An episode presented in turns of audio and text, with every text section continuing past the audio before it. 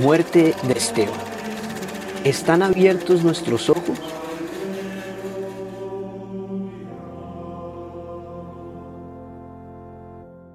En este capítulo hablamos sobre encarnar a Jesús, la coherencia, la intercesión y muchas cosas más. Acompáñanos a vivir la palabra de Dios. Hola, hoy estamos con Juliana Villegas, Antonio Torres, María Paula Gallegos. Nombre del Padre, del Hijo y del Espíritu Santo. Amén. Esto es Levantando el Velo. María Paula Gallegos, Juliana Villegas, Antonio Torres. Lo estoy haciendo en orden del sentido de las manecillas del reloj, no porque considere. ¿sí? O sea que mejor se hacen al revés, porque debería ser Juliana, María Paula, Antonio. Estamos leyendo los Hechos de los Apóstoles. Vamos en el capítulo, terminando el capítulo séptimo. El último pasajito es el dramático. este, este capítulo está centrado en la muerte de Esteban. Entonces estamos llegando ya, ya, ya, ya. Los denuncia, les insiste, les dice las cosas de frente, los desnuda y sabe que ellos responden como están respondiendo. ¿Sí? Él siente que se asoma a la eternidad y dice, esto es lo que quiero, esto es lo que quiero, para esto estoy. He aquí veo los cielos abiertos y al Hijo del Hombre que está en la diestra de Dios. Entonces ellos, los judíos, dando grandes voces, se taparon los oídos y arremetieron a una contra él. Y echándolo fuera de la ciudad le apedrearon y los testigos pusieron sus ropas a los pies de un joven que se llamaba Saulo. ¿Y por qué ponían las ropas a los pies de alguien? Para que las cuidara, que no las robaran, porque las quitaban para poder tirar las piedras. Y si era de cerca, porque si a mí me pueden tirar una piedra a 10 metros, no la atino. Seguramente mucha de esta gente era así, entonces la piedra la tiraban de cerca donde uno está seguro de no fallar. Y no piedritas, ¿no? No como la que cogía Daniel en el video ese, la piedrita. ¿sí? Piedras. Se acercaba y tenga. Al punto de que la sangre salte y lo alcance a manchar a uno. Y apedreaban a Esteban mientras él invocaba y decía, Señor Jesús, recibe mi espíritu y puesto de rodillas clamó a gran voz, Señor, no les tomes en cuenta este pecado. Y habiendo dicho esto, durmió. Muy intenso, muy bonito y muy significativo. Esteban apedreado por su propia gente, por su familia, por sus hermanos, porque levanta el velo para decirles, para mostrarles lo que está pasando. Esto es lo que está pasando y ustedes no se dan cuenta y lo apedrean por eso. Y al final dice, insiste, Señor, no se lo tomes en cuenta, porque no se están dando cuenta, porque no están viendo, como creo que ocurre con la iglesia hoy en día. La iglesia no está viendo lo que le sucede tiene las piernas carcomidas de cáncer y no se ha dado cuenta. Sigue dormida pensando que todo está bien. Puesto de rodillas y agonizando, clamó a gran voz, Señor, no les tomes en cuenta este pecado. Y habiendo dicho esto, durmió. ¿Qué mejor manera de dormir que esa? No estoy, no dudo que las piedras duelen. Pero qué mejor manera de dormir que esa y no metido, aislado en un hospital, en una UCI, eh, sí, muriéndose de COVID o de cualquier cosa de estas. La gente no debía morir en los hospitales. Debe morir así, si no, por lo menos en la casa. ¿Qué opina? De este final del capítulo cuarto, en que ya plantea lo que sigue, deja, el planteamiento siguiente del siguiente capítulo. Los testigos pusieron sus ropas a los pies de un joven Saulo. plantea lo que sigue, la iglesia que sigue, la iglesia de aquel que, habiendo sido perseguidor y enemigo de la iglesia, se convierte en el gran apóstol. No se dedica a decir yo voy a vivir muy bonito en mi casa. Yo hablo solo con mis actos. Se dedica a hablar y a vivir lo que habla. Hacer una integración de tres partes. Lo que pienso, lo que creo, lo hablo y lo vivo. Y lo vivo. Ojo, ojo. Lo que uno cree lo tiene que hablar, decir, confesar y convertirlo en vida. No basta con creer y quedarse en la casa. No basta con creer y ser muy bueno, que además eso no ocurre. Que bueno no es nadie más que nuestro Padre que está en los cielos. Son necesarias las tres cosas. ¿Qué opina Palita?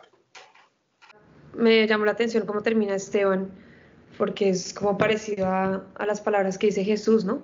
Al morir.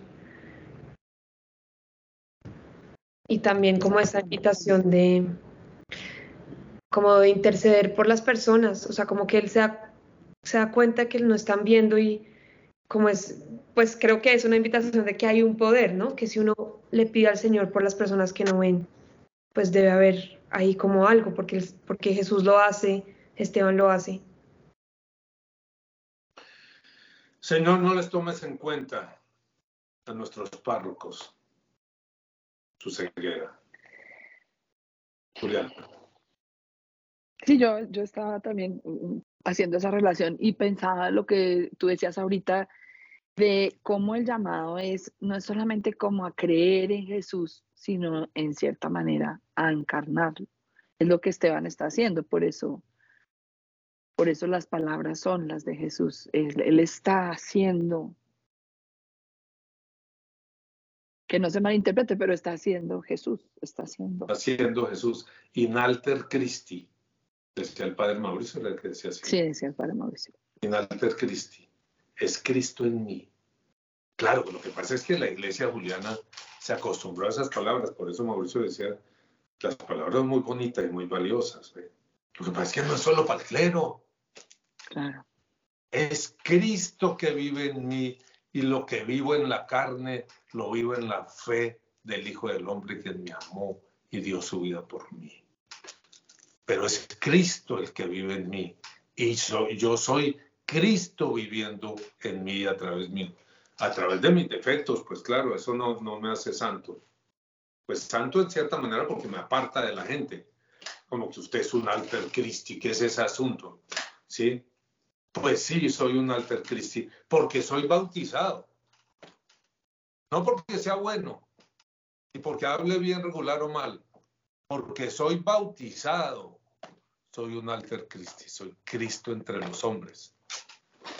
Cristo entre los hombres, Alter Cristi. Cristo entre los hombres, porque soy bautizado. Tengo el derecho y el deber de hacer eso. No me manden para la casa a ser feliz. Sean felices allá en la casa. No me mande a la casa a ser feliz. Unámonos para ser Cristo en el mundo, Señor párroco. Unámonos para ser Cristo en el mundo. No se coja todo para usted. Si me invita a la comida, no se coja todo para usted.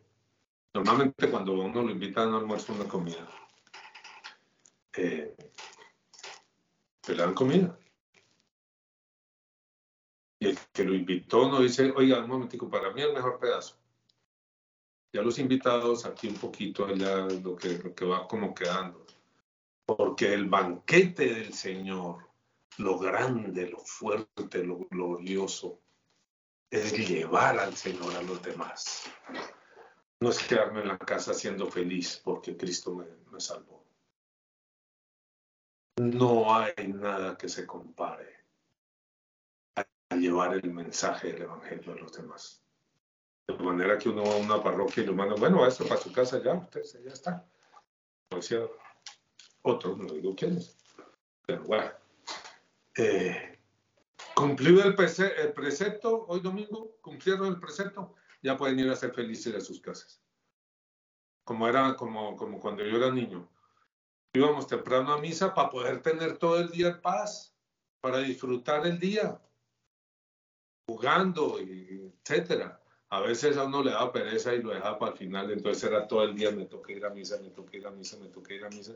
Y uno al final se escondía por ahí, ¿no? Se hacía el bobo hasta que oía la voz de mi papá. ¿Quién no ha ido a misa? Los que no han ido a misa, al carro. Y salíamos todos dormidos y nos íbamos todos, incluido mi papá, a dormir en misa. Bueno, hoy en día me pasa parecido. Yo me duermo en misa temprano, a y por la tarde también. Especialmente si el predicador se alarga y si el predicador no es muy buen predicador, como suele suceder. Ser buen predicador no es gritar, ser, buen predicador es decir cosas que le lleguen a la gente y decirlas de la manera que le lleguen a la gente. Hay unos que gritan, vale, si logran que le llegue a la gente. Mejor si no gritan porque no duelen los oídos, pero le dicen a cada uno lo que necesita oír. Y siente uno, ese cura me estaba mirando todo el tiempo ¿Pero por qué? Yo vi que miraba a todo el mundo. Porque estaba hablando de lo que a mí me está pasando. Porque estaba hablando de lo que yo estaba pensando anoche. Porque estaba hablando de lo que yo tengo que decidir esta tarde. Ese cura me estaba mirando a los ojos todo el tiempo. Estaba mirando el alma. Y ocurre. ¿Cuándo?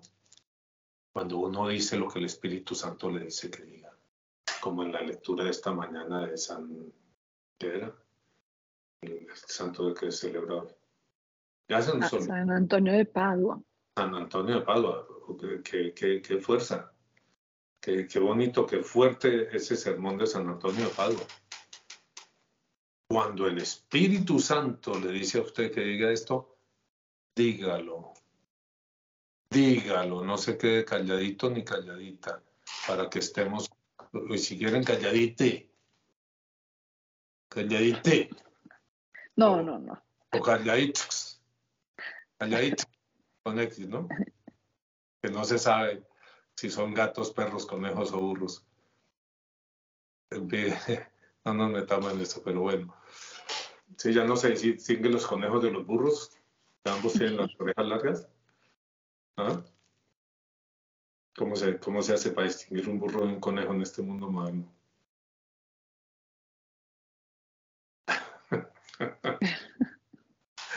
ok, muy bien. Ya lo que sigue es toda la historia, ya Saulo empieza ahí a hablar. Sí, ya empezamos, ya empezamos otra historia, empezamos la historia de Saulo, de Pablo, Saulo que va a cambiar a Pablo, todos van cambiando de nombre, ¿no? Abraham se vuelve Abraham, Sarai se vuelve Sara, y así van cambiando de nombre. Pues no todos, porque David era David desde chiquito. De golpe el nombre de David era más bonito y el Señor no lo cambió estaba bonito desde chiquito, ¿no? Pero por eso la costumbre de, alguna época de, cuando entraban a, cuando profesaban como sacerdotes o como monjes o como monjas, se cambiaban el nombre, ¿no? Entonces. Creo que todavía pueden. Pues si vas a profesar, Juliana, profesa y, entonces cámbiate el nombre, ¿cómo te gustaría llamarte? No voy a pensarlo con calma porque yo creo que en cierta manera ya profesé, no sé, de otro, otro tipo de Profesemos. profesar es decirle al Señor, sí, sí a tu llamado, sí me entrego a ti, sí estoy dispuesto a que hagas conmigo lo que tú quieras hacer conmigo y que me lleves donde tú quieras llevarme como San Pablo, que es la, siguiente parte. Entonces, profesamos y nos cambiamos el nombre. Bien sea Palita. Tanta gente cambia el nombre cuando cambian de países. Tanta gente cambia el nombre, quieren ser otro. Por eso le dan a uno nombre. Yo me llamo Antonio José. San Antonio de Padua es el de hoy. Sí, ese es patrón tuyo. El día de mi O sea, hoy toca darte regalos. Yes. ah, bueno. El día de mi santo, especialmente mi padrino me mandaba regalo. Pero mi, padrino me murió, mi madrina se murió hace ya muchos años. Eh, entonces, pero sí me pueden dar regalo. No, no, no, no lo rechazo. Y, no se les olvide el día de San José, también es muy importante. Ya pasó, pero sí. Ok, estoy levantando el velo. Esto Juliana Villegas, María Paula Gallegos y Antonio Torres. El Señor los bendiga a todos. Levanten el velo de sus vidas. El Señor nos bendiga a todos. En el nombre del Padre, el Hijo y el Espíritu Santo. Amén.